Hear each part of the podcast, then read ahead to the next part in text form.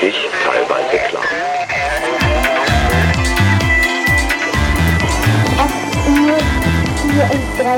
Leben X.0.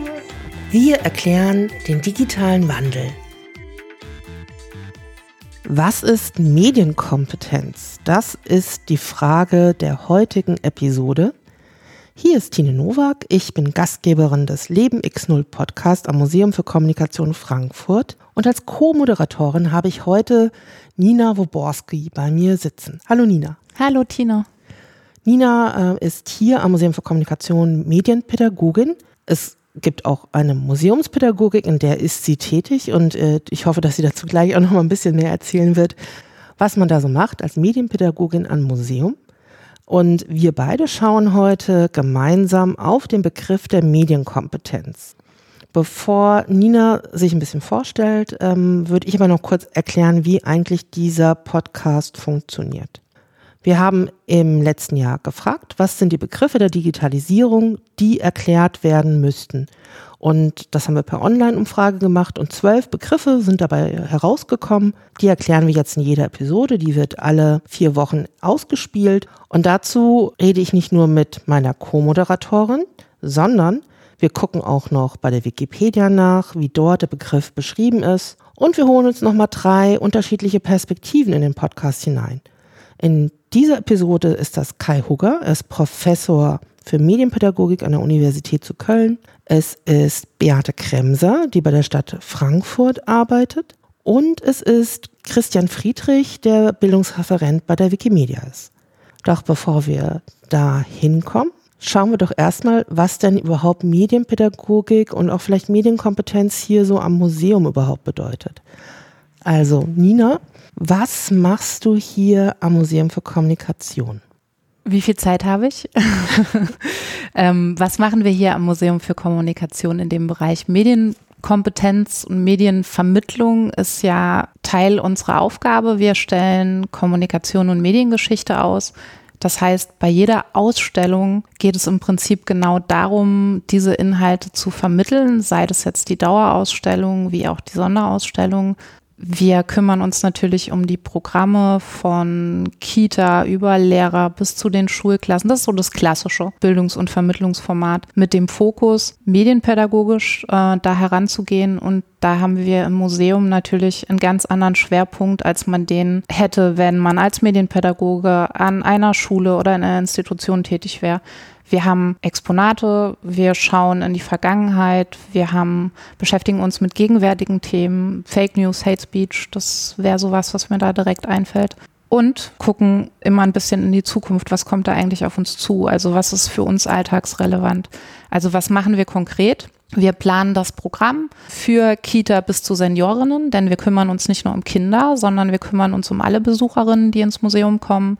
Wir beraten Kollegen in Ausstellungen. Wie viel Medieneinsatz ist vielleicht notwendig? Wo gibt es einen Medienwechsel? Was sehen wir kritisch? Wie ist es mit Verständnis? Das ist so grob gefasst unsere Haupttätigkeit. Wir haben viele Kooperationen mit anderen Playern aus dem Bereich und schauen dann, wo kann man sich ergänzen ähm, und Projekte in Richtung Programmierung und ähnliches an den Start bringen. Also ganz weites Feld, ganz, ganz groß, vielleicht mit der Besonderheit, dass das Museum für Kommunikation ja nicht nur ein Haus ist, was Technikgeschichte zeigt, sondern was ganz viel Wert legt auf gesellschaftliche Veränderungen, die Leute in Dialog zu bringen. Wie haben Medien und wie hat Technik unser gesellschaftliches Miteinander verändert. Und daran äh, versuchen wir mitzuarbeiten. Das ist vielleicht so äh, der Versuch, das auf den Punkt zu bringen in, in zwei oder drei Sätzen.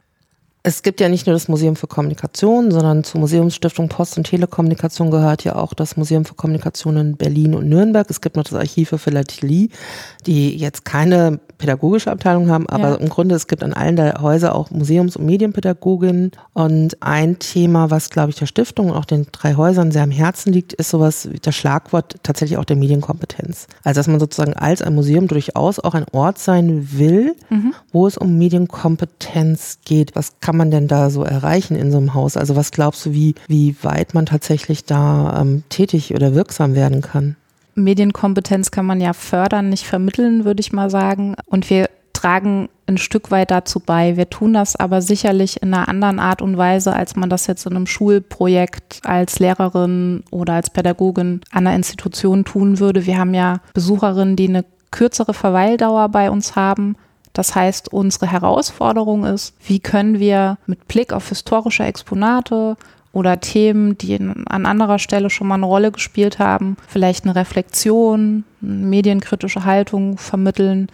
Wie können wir aber auch in Workshops Teilnehmende dazu befähigen, ähm, Selbstinhalte äh, zu generieren? Das sind vielleicht so die, die zwei Dinge, ja, die, die unsere Handlungskompetenz sozusagen ausmachen als kulturelle Institution, äh, als so ein, äh, ja, ich sag mal, Zwitterwesen. Einfach einmal kulturelle Bildung, politische Bildung spielt da eine Rolle und dann eben auch Medienkompetenzvermittlung, wenn man das mal so nennen soll.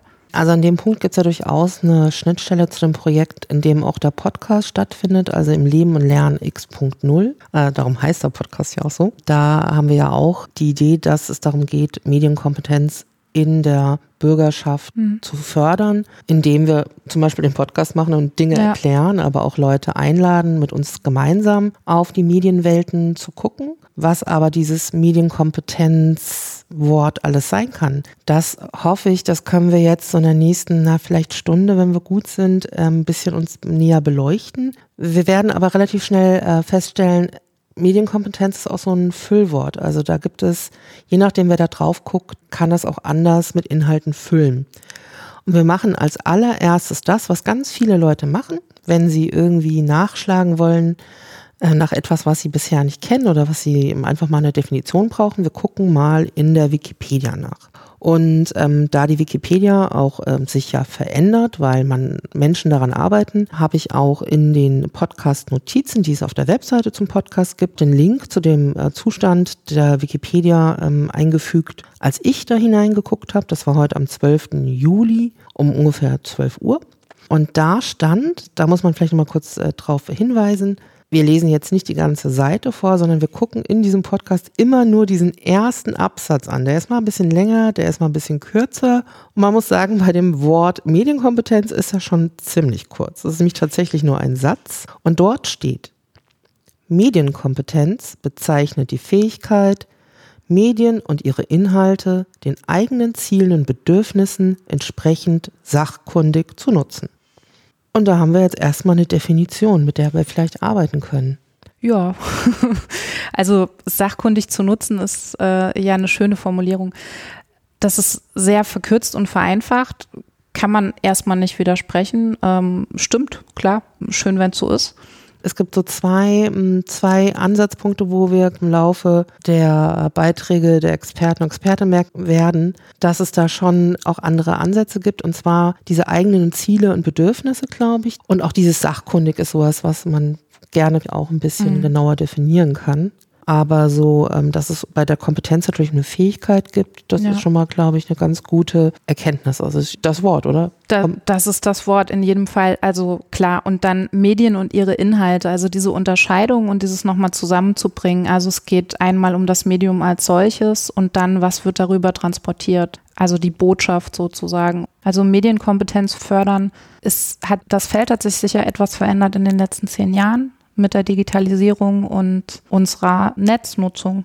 Was natürlich auch nahe liegt, wenn man Medien und Inhalte unterscheiden will. Also man muss ja im Grunde nur rüber in die Dauerausstellung gucken. Mhm. Also man muss das vielleicht mal so erklären. Also wir sitzen hier im Museum für Kommunikation Frankfurt. Das ist ja am Museumsufer in Frankfurt in der Bibliothek. Und direkt nebenan ist das Museum mit der Dauerausstellung, welches in die Geschichte der Medien guckt, aber auch in die Gegenwart. Und da sind natürlich genau solche Medien. Und das wäre dann beispielsweise, keine Ahnung, also Medien und die Botschaft, das mhm. wäre drüben. Hättest du ein Beispiel, was besonders gut das deutlich macht? Naja, ich denke, in dem Moment, wo wir über ähm, Smartphone-Nutzung sprechen und diskutieren, geht es ja auch immer um ganz verschiedene Ebenen. Es geht ja schon lange nicht mehr um die reine Geräte- oder Techniknutzung, was ja manchmal auch so mit dem ja, Technikkompetenz, ich äh, kann es nutzen, ich weiß, wie das funktioniert. Ne? Das ist äh, ja eine Ebene und die Inhalte, also wie viele verschiedenen Ebenen da angesprochen werden. Ich meine, wir sitzen in der Bibliothek, wir sind von Büchern umgeben. Ist eigentlich klasse als Austragungsort, um darüber zu sprechen ähm, und dann nochmal zu sagen, okay, wir können hier über das Buch sprechen und über die Geschichte des Buches, seine Entwicklung von mir aus vom Buchdruck bis, bis heute. Und das wäre eine Möglichkeit, aber man kann natürlich auch über Inhalte und verbotene Schriften sprechen. Also da, das ist, glaube ich, so eine, eine Sache, wie von welcher Seite gucke ich und was ist, was ist mein Ziel? Also was ist vielleicht mein, mein Bildungsansatz dabei? Was ich eben schon ganz ähm, spannend finde, ist ja, dass du auch schon ähm, den Begriff der Technikkompetenz mhm. genannt hast. Also man könnte ja auch sagen, warum eigentlich Medienkompetenz? Es gibt momentan auch relativ viele Begriffe, die versuchen, dieses mit Medien, Technologien irgendwas zu machen, zu fassen. Technikkompetenz wäre eins. Es gibt noch die Informationskompetenz. Mhm. In letzter Zeit höre ich auch ganz oft Digitalkompetenz, mhm. was immer das so ist. Ja. Und ich glaube, die Digitalkompetenz auch versucht, so dieses englische Digital Literacy mhm. ins Deutsche zu übersetzen, weil einfach auch die Medienkompetenz, glaube ich, so ein Begriff ist, den es schon so lange gibt und man auch manchmal das Gefühl hat, der ist irgendwie auch schon so ein bisschen abgenutzt. Es gibt ja jetzt die Digitalisierung, da muss jetzt irgendwas Neues auch her ist es vielleicht auch so, dass man im ersten Moment immer an Kinder und Jugendliche denkt, aber in dem Moment, wo es um Medienkompetenz geht oder um Digital Literacy von mir aus, geht es ja um die ganze Bürgerschaft und Gesellschaft. Wir haben hier beispielsweise seit zwei Jahren Kurse für Seniorinnen 70 plus. Da geht es vielleicht auch mehr um tatsächliche Technikkompetenz. Um,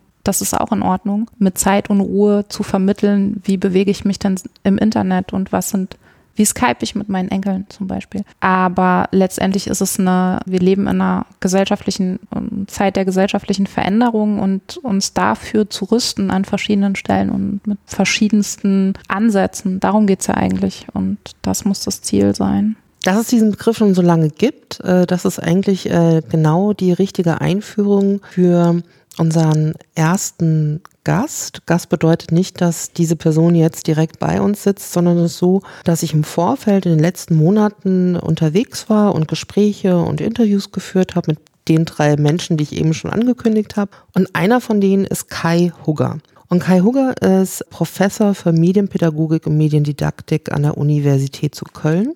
Das heißt, er hat eine Professur, er ist Wissenschaftler genau in dem Bereich, in dem die Medienkompetenz angesiedelt ist. Und man sollte meinen, dass das natürlich Expertise genug ist, um genau diesen Begriff zu erklären. Aber bei ihm kommt noch mal so ein Faktor hinzu. Er hat an der Universität zu Bielefeld studiert und war auch wissenschaftlicher Mitarbeiter, an der Dieter Barke gearbeitet hat, und zwar in den 90er Jahren. Und Dieter Barke ist ganz bekannt geworden oder der Begriff der Medienkompetenz ist einer, der nach Barke geprägt wurde und Barke und Medienkompetenz hat irgendwie mal ganz schnell gleich was miteinander zu tun. Das heißt, ähm, ich bin zu ihm hingefahren und habe ihn gefragt, also zum einen, wie er Medienkompetenz definieren würde, wie er das äh, in Worte fassen würde und ich habe aber nochmal gefragt, wie kommt es überhaupt zu diesem Begriff? Wie war das mit Barke damals? Und äh, da werden wir jetzt auch gleich reinhören, nur so als äh, Disclaimer. Kai Hugger war auch mein letzter Chef, bevor ich ins Museum für Kommunikation gekommen bin, bei ihm an der Universität zu Köln gearbeitet. Und das war ganz hilfreich, dass man das so einordnen kann. Ähm, hören wir doch mal rein, wie er erstmal versucht, relativ mit einfachen Worten den Begriff der Medienkompetenz zu definieren. Also eigentlich ist der Begriff Medienkompetenz ja in aller Munde, muss man sagen. Also er ist eigentlich so in den allgemeinen Sprachgebrauch übergegangen. Man, man hinterfragt das eigentlich nicht mehr so richtig, was damit gemeint ist. Also die, die medienpädagogische Bedeutung von Medienkompetenz ergibt sich eigentlich aus einem Dilemma würde ich sagen. Also, das einerseits äh, darin besteht, dass man Kindern und Jugendlichen eigentlich nicht vorschreiben kann, was sie tun und lassen sollen in den Medien. Also man kann nur, man hat nur begrenzte Möglichkeiten, ihnen irgendwas zu verbieten, weil sie äh, die Verbote umgehen können. Auf der anderen Seite ist es so eben, dass man natürlich auch aus pädagogischer Sicht nicht alle Möglichkeiten eröffnen kann und man kann nicht sagen, so einem laissez-faire-Stil, ihr könnt alles mit den Medien machen, ja, egal wie alt ihr seid, äh, könnt ihr jedes Medium oder jeden, jeden äh, Medieninhalt euch anschauen und so weiter und so fort. Also das ist ein Dilemma und äh, die Antwort der Medienpädagogik ist eigentlich darauf das Konzept der Medienkompetenz, um es mal so plakativ zu sagen, weil Medienkompetenz sich darauf bezieht, selbst organisiert und selbstständig mit Medien umgehen zu können. So, jetzt äh, hm. haben wir äh, erstmal eine Definition von Kai Hucker gehört. Medienkompetenz würde dann bedeuten, selbst organisiert und selbstständig mit Medien umgehen zu können. So eben hatten wir noch gelesen bei der Wikipedia nach eigenen Zielen und Bedürfnissen, sachkundig. Hier ist es tatsächlich ähm, eher so, dass Individuen die persönlichen Interessen selbst organisiert, selbstständig mit Medien umgehen. Ja, ist erstmal ja auch kein Widerspruch. Also ich denke, wenn, wenn man das schafft, super. also wenn ich so weit bin, dass ich selbst entscheiden kann, nehmen wir das Beispiel YouTube. Ich bin auf YouTube unterwegs, ich klicke ein Video an, bei dem ich merke, wow, dieser Inhalt, das ist gerade nichts für mich und ich schließe es wieder dann habe ich eigentlich alles richtig gemacht im Vorfeld. Also dann habe ich ein medienkompetentes Verhalten in dem Moment, ähm, dass jemand befähigt ist, selbst für sich zu entscheiden, welche, welcher Inhalt ist für mich in Ordnung. Ähm, eine, eine Ebene davon. Also es ist eigentlich schön, dass er dieses Dilemma als, als Beispiel bringt. Die Waage zwischen wie viel Mediennutzung. Es ist ja einfach eigentlich die erste Frage, die man immer bei einem Elternabend auch gestellt bekommt. Was ist denn in Ordnung für mein Kind? Wie viel Smartphone-Nutzung, wie viel Internet? Das kann man vergleichen mit dem Fernsehen früher wie viel Stunden Fernsehen, wie viel Bildschirmzeit. Das ist aber ja zu kurz gedacht. Und dieses Dilemma, das, das nimmt er so ein bisschen in Augenschein. Das finde ich eigentlich eine, eine, schöne Erklärung. Ich finde auch den Begriff der Waage für das Dilemma ja. ganz schön. Die eine Seite der Waage hat diese persönliche Freiheit. Er ja. spricht hier von Kindern und Jugendlichen insbesondere. Ja.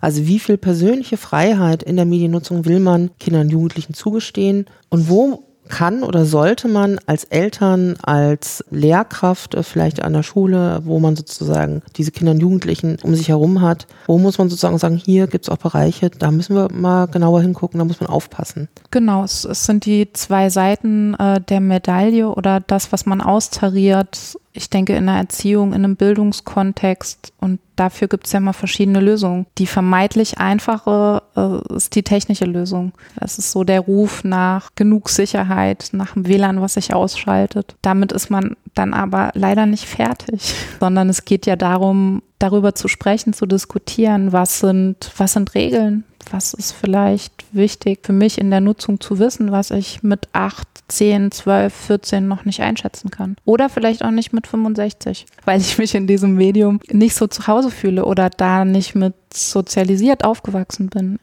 Kai ähm, hatte ich dann auch gefragt, wie, wie war das dann eigentlich? Also wo kommt denn dieser Begriff eigentlich her? Also wie kam es eigentlich zu dem Begriff? Und das hat er dann auch tatsächlich, und das ist jetzt ein bisschen längerer Einspieler, auch ausführlich erklärt. Und zwar mit dieser Hinleitung äh, zu Dieter Barke, bei dem er damals auch gearbeitet hat.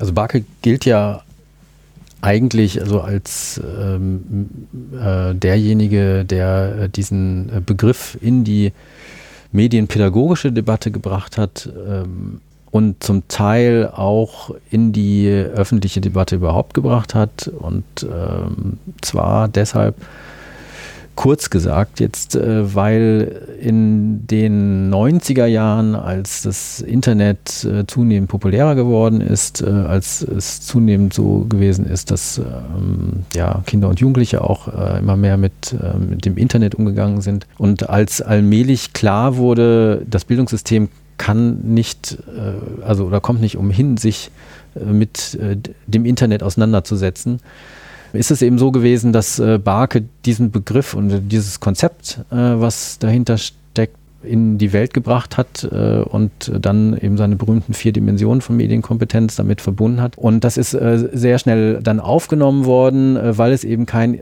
anderes Konzept gab eigentlich zu der Zeit. Also letztlich äh, sehe ich das so, dass man eigentlich ähm, im Zuge, also ähm, Mitte, Ende der 90er Jahre im Zuge von großen Projekten, die damit zu tun hatten, eben, dass man das Internet in die Schulen vor allen Dingen bringen wollte, äh, dass man dann eigentlich gesucht hat nach irgendeinem Konzept. Also, also wie kann man das begründen, pädagogisch? ja, dass man das macht, außer dass man einfach nur sagt, die Technik soll in die Schule kommen, ja, und in äh, Bildungseinrichtungen kommen. Und äh, da war Barke eigentlich der Erste, erstmal, äh, der so ein Konzept parat hatte.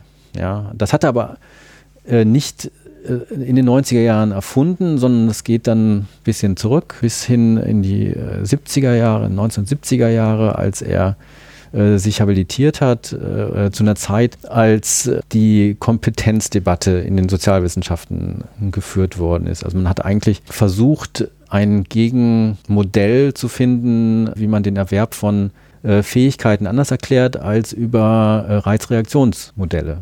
Also behavioristische Modelle, die also Verhalten danach erklären, wie man auf Reize reagiert.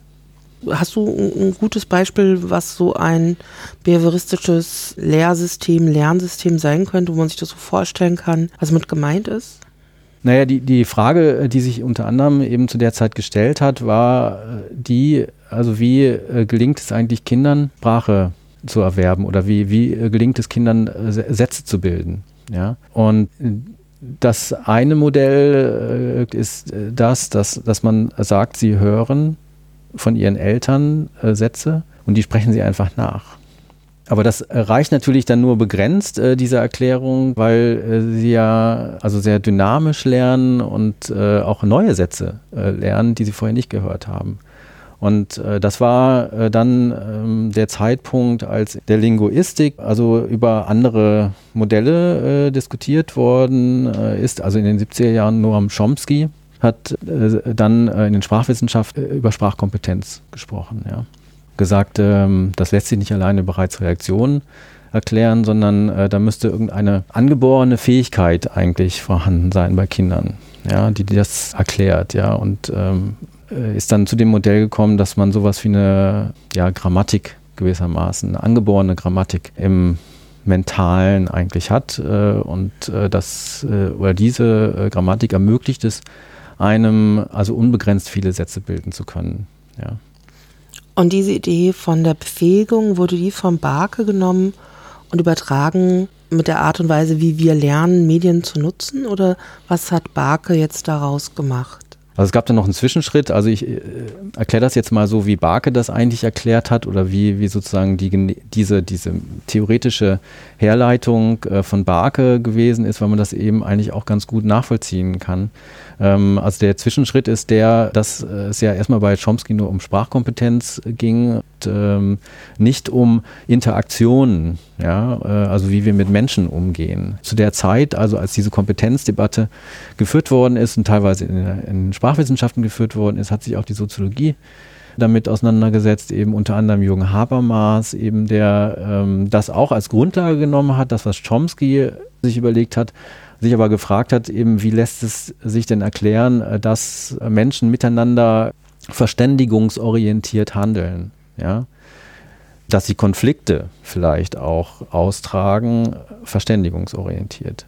Also Habermas hat dann eben äh, den äh, Begriff des kommunikativen Handelns und äh, der kommunikativen Kompetenz entwickelt. Und das hat Barke dann gewissermaßen zusammengenommen, also einerseits die Sprachkompetenz von Chomsky und auf der anderen Seite eben äh, die kommunikative Kompetenz von Habermas. Und hat dann äh, sich gefragt, was heißt das eigentlich für pädagogische Prozesse?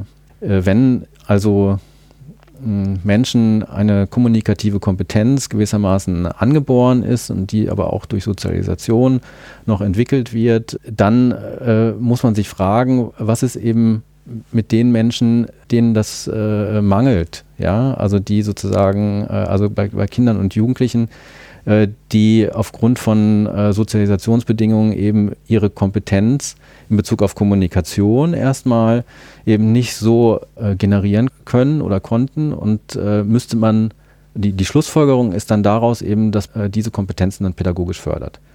Und äh, in den 70er Jahren äh, gibt es oder gab es eben vor allen Dingen eben diese Diskussion um allgemeine Kom Kommunikation, Kommunikationskompetenz und Barker hat das dann in den nächsten Jahren auf Medien bezogen, weil er gesagt hat, eben ähm, eigentlich äh, muss man nicht nur eine Fähigkeit haben, äh, kompetent zu interagieren mit anderen und äh, kompetent eben Sätze bilden zu können, sondern äh, man muss das alles auch über Medien schaffen. Ja, weil eben unsere Umweltbedingungen so sind, dass wir mit Medien leben und äh, wir drücken uns auch äh, aus, prinzipiell, oder könnten uns ausdrücken über Medien. Also, und da äh, geht es um alle Medien, also nicht nur Schreiben ähm, auf Papier, sondern eben auch über Fernsehen, Radio und, und Internet und ähm, ist eigentlich dann zu dem Schluss gekommen, äh, dass äh, man auch eine Medienkompetenz braucht, gewissermaßen als ähm, Spezialfall der kommunikativen Kompetenz. Kai Hugger hat hier in etwa neun Minuten etwas zusammengefasst, was man sonst äh, auf noch sehr viel mehr Seiten oft eher in Büchern nachlesen kann. Selten so komprimiert mhm. wie hier, also sozusagen den Rückgriff zu der Kompetenzdebatte im universitären Rahmen der 70er Jahre. Noch kurz erklärt, was Chomsky und Habermas da geleistet haben mit ihren Kompetenzen und wie Barke das auf Medien angewandt hat. War dir das so neu? War dir das nicht neu? Ich weiß, du hast ja auch Medienpädagogik ähm, auch äh, in Mainz studiert. Da muss man durch die Medienkompetenz einmal durch. Das ist äh, ein bisschen her und dann ist es so, dass ich, also ich habe Soziologie studiert und Erziehungswissenschaften studiert und habe im Hauptstudium sozusagen noch medienpädagogische Seminare gehabt und da schon medienpädagogisch gearbeitet. Also Barke ist einem natürlich ein Begriff und man kommt nicht durch ein Pädagogik- und Soziologiestudium ohne Chomsky, das geht nicht. das ist ist ja auch eine sehr logische Herleitung. Es ist interessant, wenn wir das uns heute so anhören. Wir sind im Jahr 2019 und wir reden über die 90er Jahre, über eine Zeit, in der wir noch wussten, ähm, wie klingt ein Modem, wann bin ich im Netz, ne? Also dieses, dieses Online, Offline. Wir sind in einer ganz anderen Welt, in der sich dieser Begriff entwickelt hat und trotzdem passt es ja noch so sehr auf heute und es gibt keine so starke Unterscheidung mehr zwischen Kommunikationskompetenz und Medienkompetenz, weil das sich so vereint, zusammengesurrt ist, dadurch, dass wir, also wir, Kinder und Jugendliche, viele Bürgerinnen und Bürger ganz anders im, unterwegs sind und das Netz und Social Media anders nutzen. Also es ist eigentlich spannend, da nochmal zurückzugucken und sich anzuschauen, was hat sich seit den 90ern verändert. Wir haben ja auch in der letzten Episode über die digitale Transformation gesprochen. Mhm. Und da gab es ja auch dieses Moment im Gespräch, ähm, einerseits bei Markus Daimann, andererseits bei Helmut Gold, wo es genau um dieses Zusammenwirken von dem digitalen und dem physischen Raum gibt. Also man gar nicht mehr das Gefühl hat, also das eine irgendwie nahtlos in das andere übergeht. Auch Markus Daimann hat dann das Beispiel von Google Maps genommen. Man läuft mit dem Smartphone durch die Stadt, ist natürlich physisch in der Stadt, im urbanen Raum, aber man äh, navigiert mit quasi dem Gerät, äh, halb dort, halb hier, aber es gibt irgendwie gar keinen Unterschied, wo man da gerade ist. Also man mhm. ist beides, ja. digital und physisch zugleich. Genau, man macht diese Unterscheidung nicht mehr. Also wir haben noch vor drei, vier Jahren immer darüber gesprochen, online, offline. Klar, bewusstes Offline-Gehen oder Digital Detox oder wie auch immer, als Konzept oder als Idee, als Pause. Aber diese krasse Unterscheidung, von der wir vor ein paar Jahren noch gesprochen haben, oder die, ne, wenn man sich jetzt anguckt, die Genese des Begriffs geht zurück in die 90er Jahre. Also da sind wir in einer ganz anderen Zeit. Da hat sicherlich Fernsehen noch eine größere Rolle gespielt, als es es heute tut. Und die Handynutzung war auch noch eine ganz andere. Wir hatten noch kein Smartphone. Eine unvorstellbare Tatsache. Wir haben ja eben gerade das gehört und Kai Huger hat davon erzählt, dass in den 90er Jahren man überlegt hat, wie jetzt Medien in die Schule äh, einziehen sollten da hast du mal so kurz aufgeatmet, äh, weil quasi sozusagen die Frage in 2019 irgendwie immer noch Puh. gestellt wird. Also man ja. denkt sich so, ach was, äh, so lange versucht man das schon. Ja. Ähm, also aber im Grunde muss man sagen, ähm, eigentlich damals super innovativ. Mhm. Es ist mhm. eher so ein bisschen schade, dass es so lange braucht. Ich bin ja erstmal dankbar. Es hat ja meinen Berufsstand quasi erst möglich gemacht. Danke dafür. Ja, also eigentlich waren alle Ansätze schon da, ähm, sehr früh die Schule als Institution in den Fokus zu nehmen, zu sagen, wie kann man das fördern, wie kann man das vermitteln, wie kann man Teilhabe, ganz großes Wort, wenn es um Medien- und Kommunikationsfähigkeit geht, wie kann man das bewerkstelligen, dass alle teilhaben können. Leider sieht die Realität ja noch anders aus. Also in der Schule ähm, ist, ist nur im Ansatz angekommen. Da äh, können wir gleich auch weiter in Huger reinhören. Das äh, passt genau. Da geht es nämlich darum, wie sie tatsächlich das Konzept in den 90er Jahren in einem universitären Rahmen in der studentischen Lehrerbildung nämlich quasi entwickelt haben. Und da geht es genau, wie man das für Schule gedacht hat oder versucht hat, für Schule zu denken. Also ich habe das ja gewissermaßen live mitbekommen, äh, weil ich eben, also wie gesagt, dann ja äh, nicht nur bei, bei Bark studiert habe, sondern eben dann mit ihm enger wissenschaftlich zusammengearbeitet habe.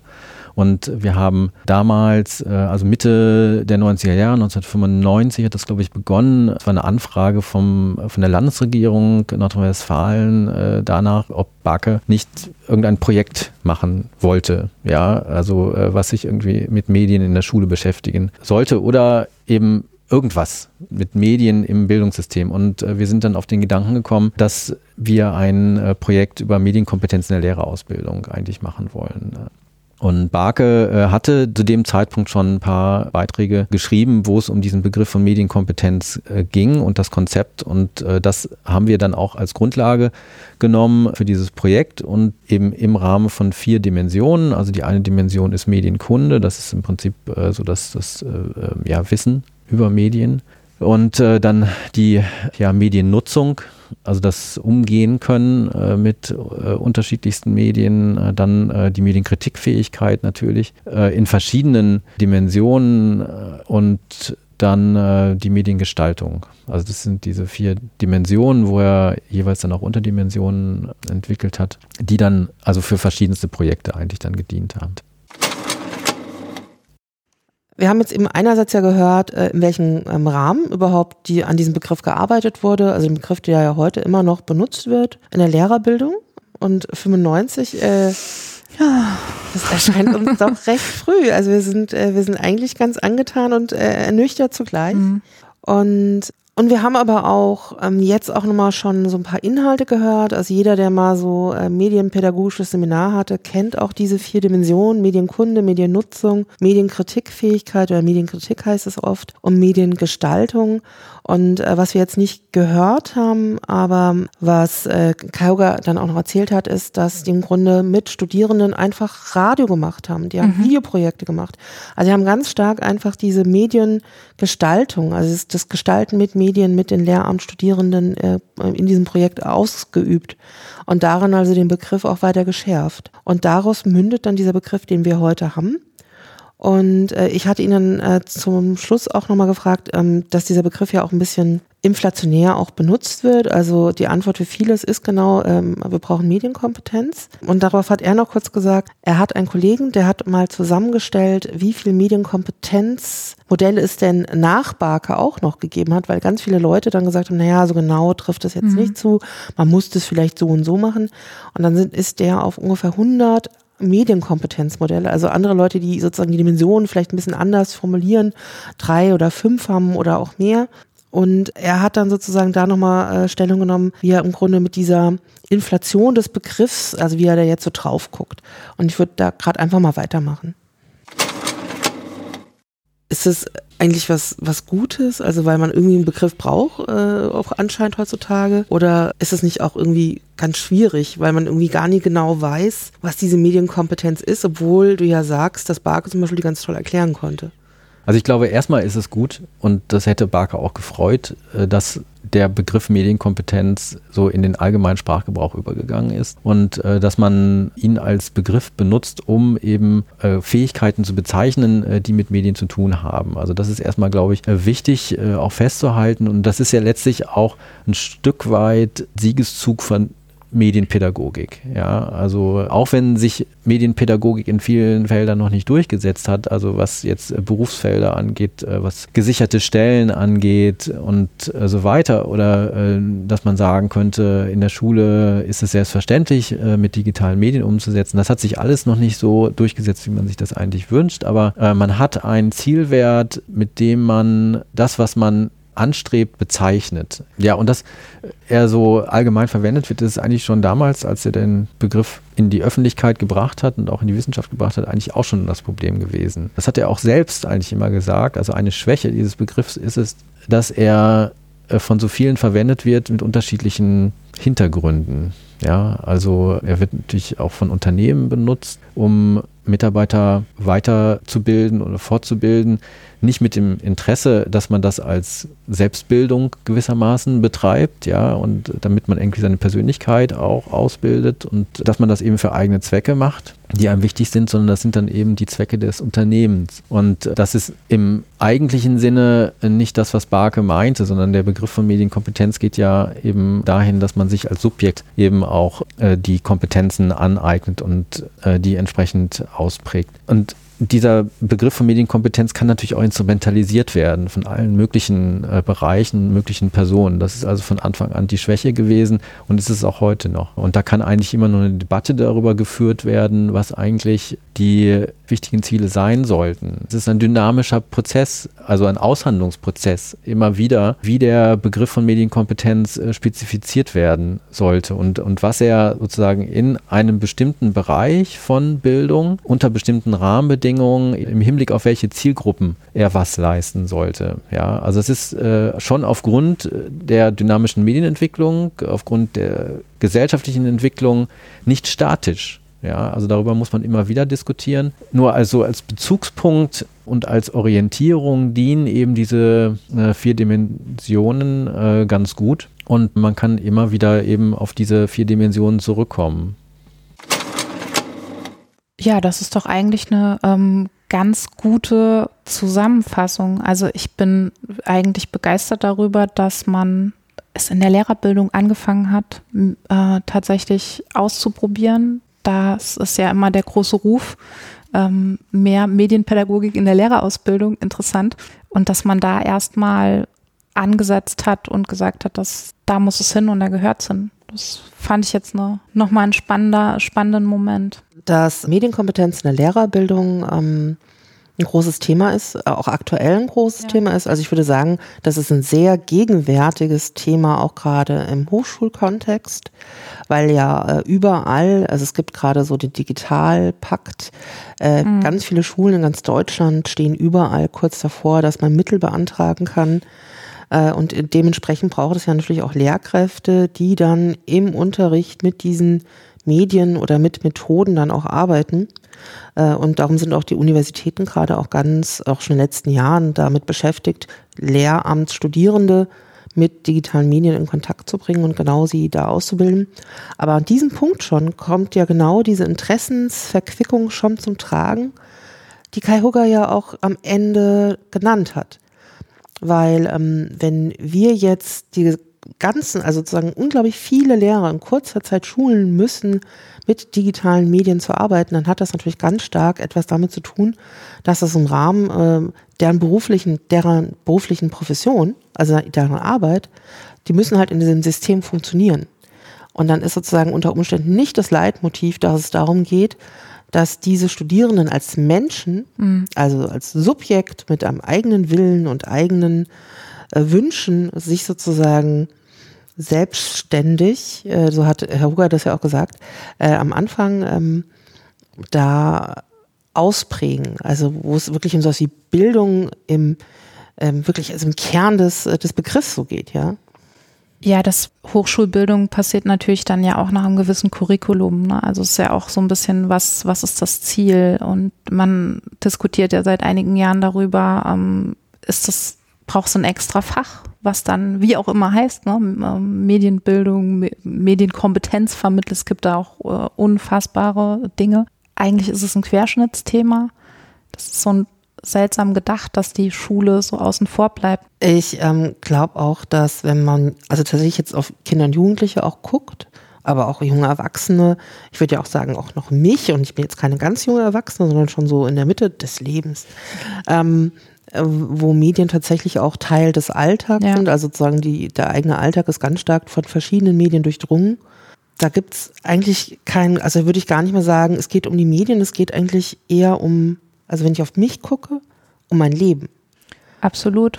Und genau an diesem Punkt würde ich eigentlich gerne dann Beate Kremser ins Gespräch äh, einführen. Mhm. Unsere zweite Expertin. Beate Kremser ist Medienpädagogin und auch Sozialpädagogin und als wir das Gespräch geführt haben, hat sie noch am Infocafé Neu-Isenburg gearbeitet. Das ist ein äh, medienpädagogisch orientierter Kinder- und Jugendtreff. Mittlerweile ist sie ähm, bei der Stadt Frankfurt am Jugend- und Sozialamt und zwar im Bereich des präventiven Jugendschutzes.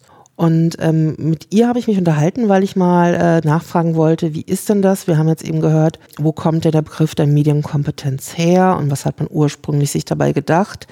Aber wie sieht denn das so in der Praxis aus? Also, und da Beate Kremser einerseits im Infocafé seit also vielen, vielen Jahren dort mit äh, jugendlichen Kindern von 9 bis 21 Jahren in Kontakt steht, aber auch in den letzten Jahren zum Beispiel über das Projekt der digitalen Helden. Das ist ja ein Projekt, wo es um Medienkompetenzförderung an Schulen geht, wo Schüler und Schülerinnen anderen Schüler und Schülerinnen helfen, also sozusagen auch diesen Einblick hat, wie es da so im schulischen Bereich aussieht. Habe ich sie einerseits auch nochmal gefragt, wie sie so diesen Begriff nochmal definieren würde, aber auch gleichzeitig, wie sich das bei ihr in der Praxis ausprägt und was für Erfahrungen sie da so gemacht hat. Und da werden wir jetzt mal ein bisschen reinhören.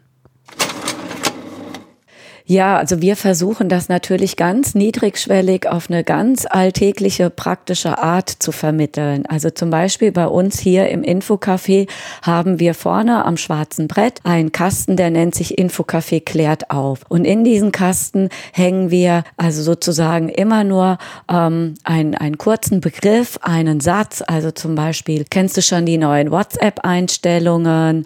Mitteilungen können jetzt nur noch an fünf äh, weitere Personen weitergeleitet vorbereitet werden. Oder aktuell haben wir da beispielsweise das Thema digitaler Alltagsstress bei Jugendlichen. Fühlst du dich auch gestresst durch die digitale Flut, ähm, die dich so täglich erreicht? Und wir versuchen dadurch einfach ein Thema anzusprechen, um mit den Jugendlichen ins Gespräch zu kommen. Also das heißt, unsere Besucher holen sich vielleicht eine Cola, sehen das und denken sich dann so, huch, was heißt es denn? Was meint ihr denn damit? Was ist denn da gerade passiert? Und dann versuchen wir mit ihnen darüber ins Gespräch zu kommen und sie aufzuklären. Ganz klassisch. Ich habe sie dann ähm, auch nochmal gefragt, wie ist denn das jetzt auch mit diesem Ort? Man muss sich vorstellen, das Infocafé Neu-Isenburg, das ist in so einem kleinen Haus in Neu-Isenburg und da kommen auch Jugendliche freiwillig hin und das hat so ein bisschen so diesen Ruf, einfach das Gaming-Jugendzentrum zu sein. Und dann habe ich auch gefragt, inwiefern das da mit der Medienkompetenz da irgendwie so eine Rolle spielt und äh, Beate Kremser hat es dann nochmal ein bisschen ähm, besser aufgedröselt, wie denn das da so funktioniert an diesem Ort. Ja, also vielleicht muss ich da erst nochmal ähm, ausholen. Du sagtest, wir haben so ein bisschen das Stichwort Gaming. Ja, das ist richtig, aber der Begriff Medienkompetenz beschränkt sich ja nicht nur auf das Gamen, sondern wir interpretieren diesen Begriff eben etwas vielfältiger. Wir haben einerseits den Schwerpunkt Gaming, wir haben aber auch andererseits den Schwerpunkt, wir nennen das Kooperation mit Schulen. Das heißt eben, dass wir in die Schulen gehen und Präventionsangebote anbieten und und wir haben noch den dritten Bereich der Beratung und auch der Netzwerkarbeit. Und all das zählt für mich ganz klar auch zum Begriff Medienkompetenz. Das beschränkt sich nicht nur auf die jugendlichen Schüler, sie fit zu machen, ihnen Sicherheitstipps beizubringen, sondern da gehören auch die Eltern und die Lehrer dazu. Und da gehört auch der große Themenkomplex Schule mit dazu. Und ja, der Schwerpunkt Gaming, also was wir beispielsweise sagen, wir haben keine Jugendschutzfilter Filter an unseren Rechnern installiert. Dennoch ist für uns der Begriff Jugendmedienschutz ist bei uns der hat einen hohen Stellenwert. Also wir halten uns da an die gängigen Gesetze und wir interpretieren das so, dass wir einfach sagen, wir sind da. Wir reden mit den Jugendlichen, während sie spielen. Wir schauen ihnen über die Schulter, nicht im Sinne einer Kontrolle, sondern eher im Sinne einer Kommunikation und eines Austausches. Also ähm, zu reflektieren, was machst du da? Warum spielst du du dieses Spiel? Warum hat das so einen Hype? Was ist die Faszination daran? Aber eben auch bei kritischen Inhalten zu hinterfragen, findest du das gut, was du hier siehst? Und versuchen so eben einfach ins Gespräch zu kommen, Interesse zu zeigen und den, den jugendlichen Besuchern einfach auch nochmal eine andere Sichtweise aufzuzeigen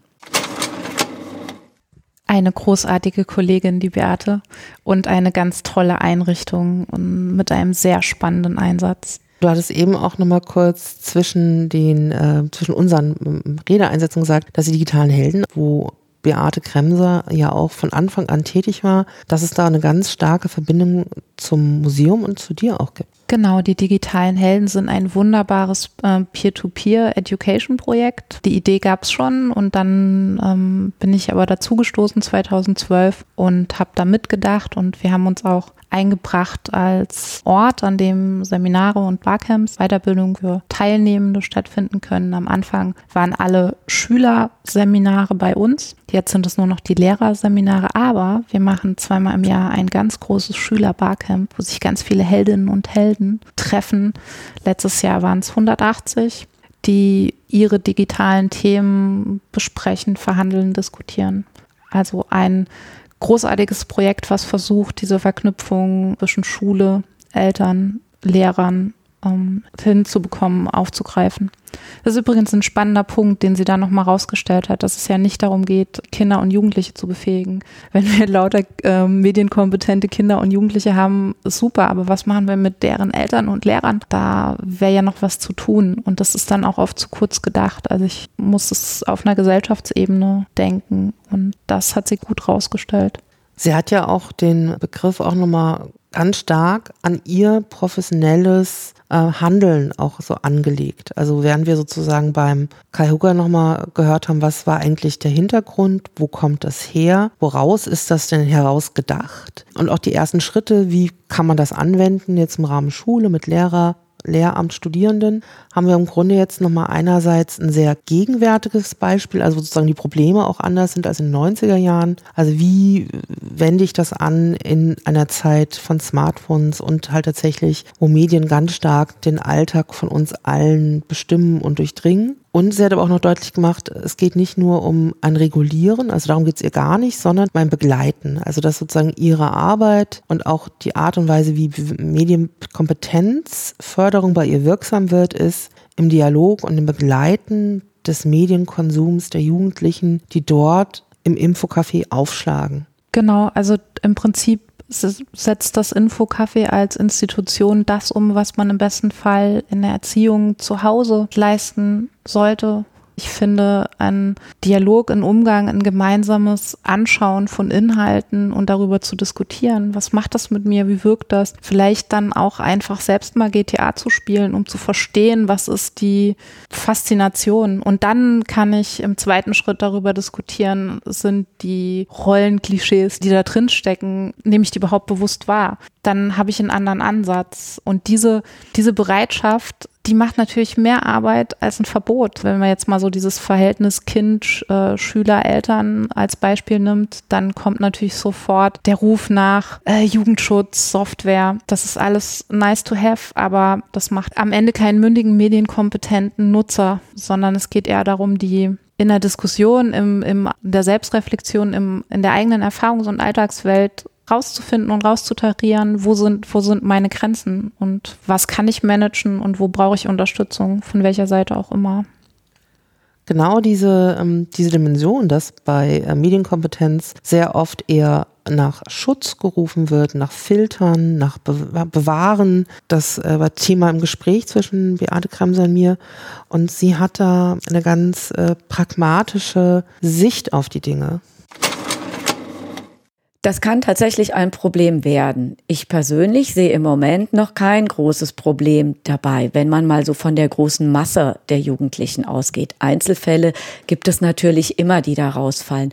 Aber solange die Kinder ganz, ihren ganz normalen Alltag gestalten, finde ich das nicht problematisch, dass meine Tochter eben abends auf dem Sofa sitzt und gleichzeitig Fernseh schaut und mit ihrer besten Freundin kommuniziert. Ja, ähm, das ist genauso wie vielleicht meine Mutter gleichzeitig Fernseh schaut und stricken kann dabei. Das sind einfach unterschiedliche Kompetenzen, die da ähm, vielleicht zum Tragen kommen. Und ich finde es erstmal noch kein Problem. Es kann aber problematisch werden. Und ich glaube, das Thema Medienkonsum wird uns auch gesellschaftlich in der nächsten Zeit noch ganz stark beschäftigen. Und da ist natürlich, sind die Eltern gefragt, da sind die Pädagogen gefragt, da sind auch die Sozialisationsinstanzen wie Schule, Jugendeinrichtung etc. gefragt. Wir müssen Jugendliche begleiten und in ihrem Aufwachsen stärken und in die richtigen Bahnen sozusagen schieben, dass eben eine Smartphone Smartphone-Nutzung, Internetnutzung selbstverständlich und alltäglich geworden ist, aber dass man immer noch das richtige Maß halten muss. Ja, genau so. Also sie hat eigentlich ziemlich gut auf den Punkt gebracht, was die Herausforderung ist. Eine medienpädagogische Herausforderung, das richtige Maß finden. Wir haben ähm, manchmal hier auch im Museum Viertklässler, die ein Smartphone haben, von dem ich denke, wow. Also sie haben so ein Ferrari in der Tasche. Da brauchst dann auch ähm, eine Debatte, eine Diskussion, vielleicht auch so ein bisschen eine Kompetenzförderung bei den Eltern und Erziehenden zu sagen, okay, macht es nicht mehr Sinn, vielleicht erstmal mit einem anderen Modell sich im Netz zu bewegen, dass das Realität ist für uns alle klar, und das ist auch gut. Wir nutzen die Vorteile. Das hat Beate ja nochmal ganz gut herausgestellt. Und darauf wollen wir auch nicht verzichten. Und ich finde es auch nicht problematisch, Dinge gleichzeitig zu tun. Wir haben auch früher telefoniert und Serien geguckt und haben auch vielleicht mehr, äh, also ich bin so Anfang der 90er sozialisiert, als die ganzen Talkshows aufkamen.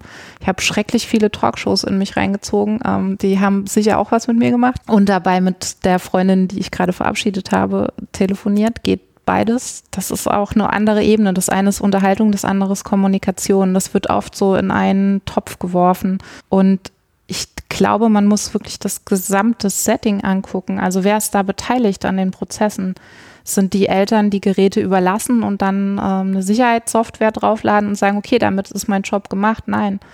Ähm, es geht eher darum, dass wir gemeinsam über die Nutzung sprechen und es auch vorleben. Also es ist natürlich auch ein bisschen schwierig, wenn ich weiß, meine Eltern haben einen Bürojob und sitzen äh, von 9 to 5 vom Rechner und arbeiten damit, kommen nach Hause, checken noch E-Mails und holen sich das Pad und um dann nochmal den Fernseher anzustellen. Und ich habe so Bildschirmzeit. Da würde ich vielleicht als Kind auch erstmal hinterfragen, ähm, hallo, warum gelten für euch andere Regeln als für mich? Und diese Diskussion braucht man eigentlich. Also darüber zu diskutieren, was tut uns gut und dann vielleicht auch Alternativen anzubieten. Und äh, ich finde, ein Punkt, den sie noch rausgestellt hat, den wir jetzt so noch nicht hatten, der mir in meiner Arbeit aber ganz wichtig ist, ist, dass wir Kinder und Jugendliche, aber auch Erwachsene dazu befähigen, aus der Konsumentenhaltung rauszukommen und selbst Content zu produzieren, was sie ja teilweise schon tun, total gut und selbst in die Produzentenhaltung zu. Das gerade an dem Beispiel Videospiele und Gaming ist es so ein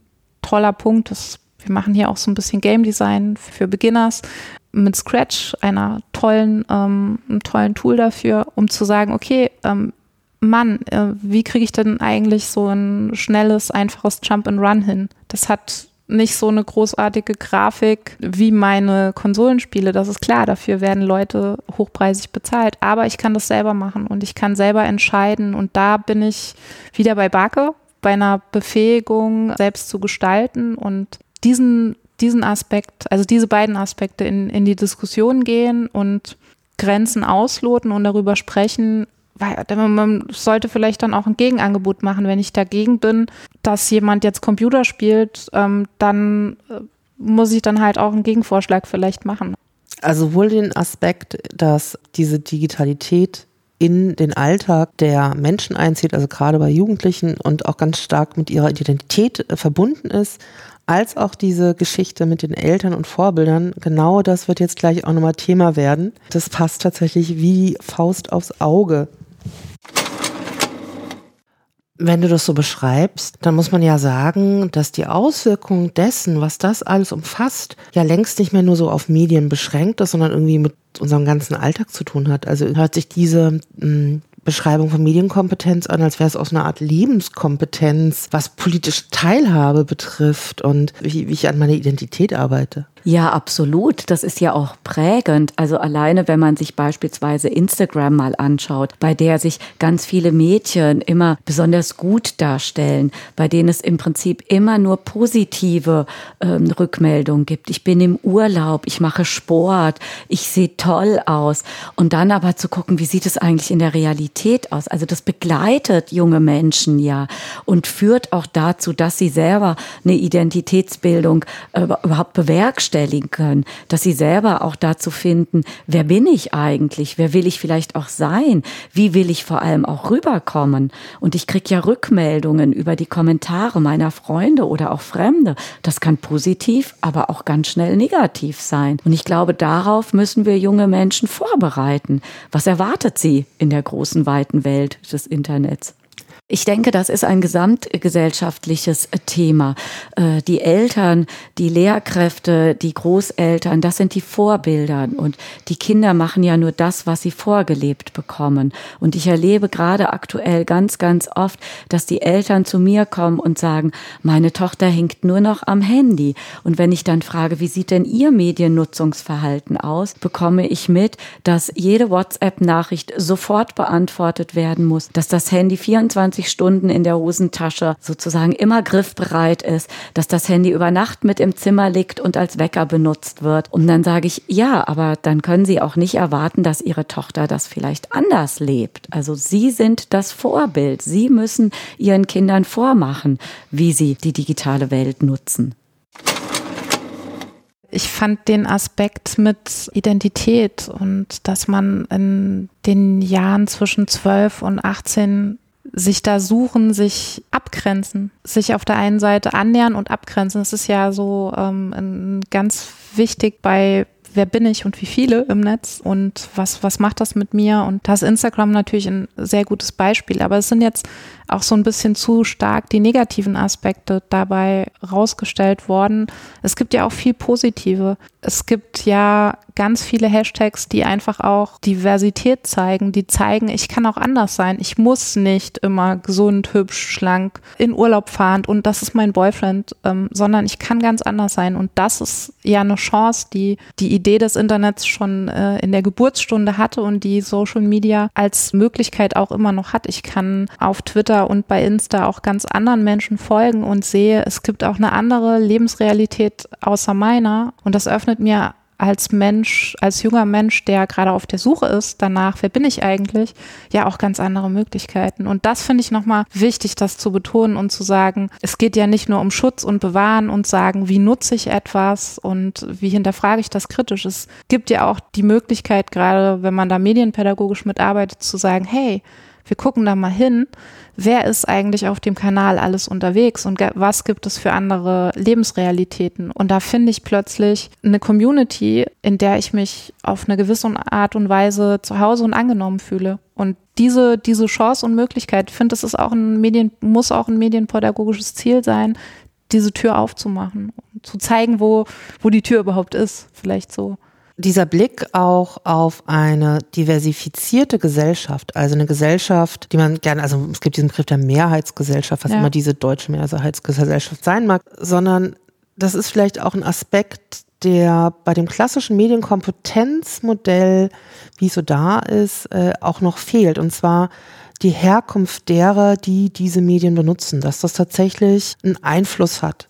Und ähm, dieses stärker auf den Hintergrund der Nutzerinnen und Nutzer zu gucken, das ist etwas, was, glaube ich, im internationalen Rahmen durchaus einen Faktor hat. Und ähm, da würde ich jetzt auch überschwenken zu unserem dritten Experten, der nochmal eine andere Perspektive mitbringt. Das ist Christian Friedrich. Er ist Referent für Bildung und Wissenschaft bei der Wikimedia in Deutschland. Er arbeitet aber auch freiberuflich schon lange und auch jetzt immer noch, auch in so einem Rahmen von Lernformaten. Ähm, er moderiert, er macht Beratung, was so Digitalität und insbesondere das Thema Open Educational Resources angeht. Er ist auch Teil des Feierabend Bier Open Education. Wir haben in der letzten Episode mit Markus Daimann gesprochen. Quasi die andere Hälfte ist Christian Friedrich hier und macht aber auch zum Beispiel äh, beruflich Podcasts äh, für die HAW Hamburg. Hamburg hört, Hamburg hört ein Hu und das hört hat ein OER in sich oder er macht auch, hat auch Episoden für das Hochschulforum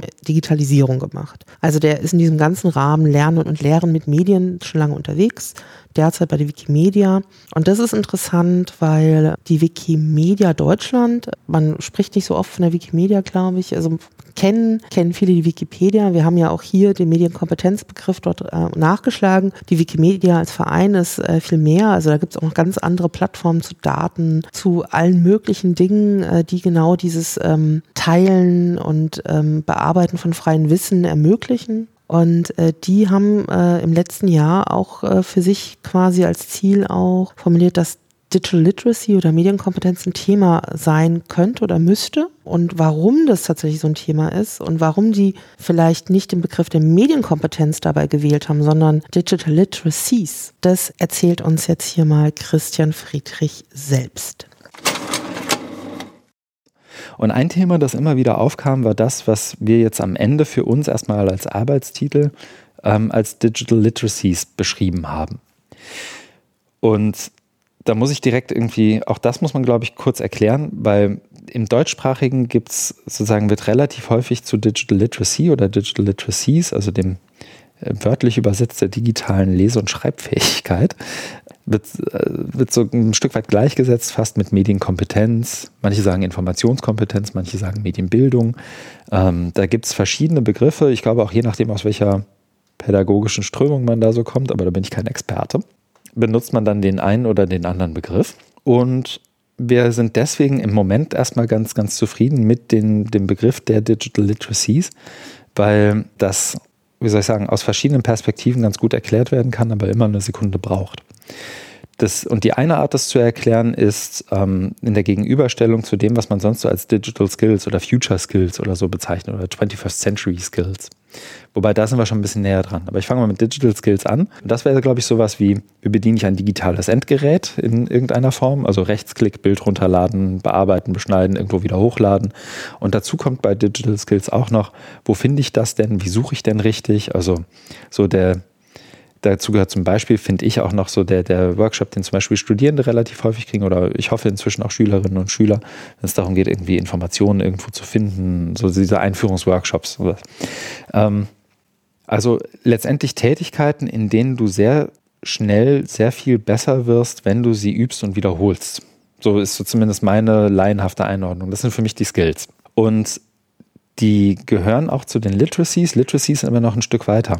Ähm, wenn du über Literacies sprichst, fragst du dich, in welchem Kontext tue ich das denn? Mit wem mache ich das hier gerade? Wer fehlt? Also welche, welche Gruppen fehlen? Welche Menschen fehlen? Wer könnte mir vielleicht dabei helfen? Wer macht sowas auch? Wie kommuniziere ich mit Menschen in verschiedenen Kontexten? Ähm, und wenn auch sie aus verschiedenen Kontexten kommen, also du hast gesagt vorhin, äh, ich, ich mache ab und zu auch mal was international. Ich spreche natürlich anders, auch bei Twitter anders mit der Muslima, Mutter und Professorin ähm, aus, aus Kairo als mit dem East Coast Liberal Arts Prof oder wem auch immer. Also das, das sind Kontexte, an, wo ich auch so ein Stück weit so einen Blick auch mitbringen muss, der über das Digitale oder das rein Digitale eigentlich hinausgeht. Aber ich muss es irgendwie miteinander verzahnen. Und Digital Literacies nach unserem Verständnis haben auch immer ein Stück weit im Blick, für welches Ziel du denn etwas tust ich habe, glaube ich, im Laufe der letzten ein, zwei, drei Jahre relativ viele Menschen so ein bisschen aufstöhnen hören, weil das, was sozusagen so mit, mit Web 2.0 und so weiter gepredigt wurde und wo ganz viele Leute Workshops gemacht haben, so, die Leute müssen sich das Web aneignen und die müssen da jetzt irgendwie auch zur Meinungsbildung online beitragen. Das würde heute, glaube ich, würden wenige Leute das so unkontextualisiert im Raum stehen, weil ganz viele Leute auch merken, oh Mann, die Tools, die wir da entwickelt haben, die nutzen jetzt andere, aber eigentlich nicht für in Anführungszeichen unsere Sache. Da kommen auf einmal, da kommen auf einmal Faschisten, da kommen Leute, die, die ein antidemokratisches Weltbild haben und die zerhauen uns das Netz, das schöne, äh, leicht romantisierte Netz, so wie wir uns das damals vorgestellt haben äh, und irgendwie von der emanzipatorischen Wirkung des, des Netzes versprochen haben. Da kann ich sozusagen auch nur sozusagen, da, da sitze ich dann auch immer so ein bisschen am Lagerfeuer und höre den anderen zu, weil da war ich ja noch nicht Teil der Geschichte sozusagen. Deswegen muss man das, glaube ich, auch, muss man das noch dazu sagen. Aber zu Digital Literacies gehört auch immer ein Stück weit sich darüber Gedanken zu machen, wofür du etwas tust. Und damit auch, so weich das ist, auch für äh, etwas zu tun für ein gesellschaftliches Gemeinwohl, ist vielleicht ein deutscher Begriff dafür. Doug Belcher hat eine sehr, sehr gute und auch, auch wenn sie 2011 veröffentlicht ist, äh, sehr, sehr gute PhD-Thesis geschrieben äh, zu dem Thema Digital Literacies. Und die ist sowohl CC0 lizenziert, das heißt, jeder darf damit machen, was er oder sie möchte. Und zum anderen definiert sie acht Elemente von Digital Literacies. Die wurden auch immer mal wieder in Blogposts ähm, aufgearbeitet. Wenn du möchtest, schicke ich dir den Link für die Show Notes. Und wer möchte, darf auch gerne die Thesis natürlich lesen. Aber das ist das Element des, des Civic, ähm, also des, des gesellschaftlichen, des bürgerlichen im nicht deutschsprachig aufgeladenen Sinne der Bürgerlichkeit vielleicht. Ähm, ein ganz guter Marker nochmal, was vielleicht, nach meinem Eindruck zumindest, irgendwo vor diesen, vor 10, 15 Jahren noch ein bisschen unterbewertet wurde, so nach meinem Eindruck zumindest. Das verstehen wir also darunter. Und wir möchten oder haben jetzt für uns erstmal die Losung ausgegeben hier bei Wikimedia. Ähm, das, auch das hat viele Runden gedreht, hier bei uns in der Geschäftsstelle, aber auch mit, ähm, mit, mit vielen anderen Beteiligten, sowohl innerhalb als auch außerhalb der Organisation, ähm, dass auch wenn Wikimedia ein Verein ist mit knapp 70.000 Mitgliedern, dem in Bezug auf Netz, äh, Openness, ähm, Policyarbeit, Bildungsarbeit, glaube ich, auch an vielen Stellen zu Recht Expertise zugeschrieben wird, halten wir das trotzdem für ein Thema, das wenn man es weit denkt und sowohl weit als auch tief angehen möchte, eigentlich auch immer noch für uns zu groß ist. Und eins unserer Ziele ist es entsprechend jetzt auch, ähm, uns mit anderen Organisationen, mit anderen Einzelpersonen zusammenzutun und zu überlegen, in welchen Formaten, in welchen Konzepten, in welchen Logiken kann man sich dem Thema annähern und in irgendeiner Art und Weise in diesem Dreieck Öffnung von etwas, zum Beispiel von Bildung, aber vielleicht auch von sowas wie gesellschaftlicher Partizipation, ähm, eben dieser gesellschaftlichen Partizipation, also wie funktioniert eigentlich noch Meinungsbildung in einer demokratischen Gesellschaft ähm, und andererseits wiederum ein, ein, ein Stück weit auch mit Bildungskontexten vielleicht aufgeladen oder Lernen im Netz aufgeladen, überlegen, was man da jetzt eigentlich machen kann. Und ich glaube, da werden hoffentlich eins, zwei, drei, vier, fünf interessante, coole Projekt-, Konzeptideen irgendwie rauskommen, die wir dann hoffentlich mit Partnern und Partnerinnen und Organisationen gemeinsam erarbeiten und die dann in irgendeiner Art und Weise umsetzen, weiterbringen und hoffentlich was beitragen. Das ist so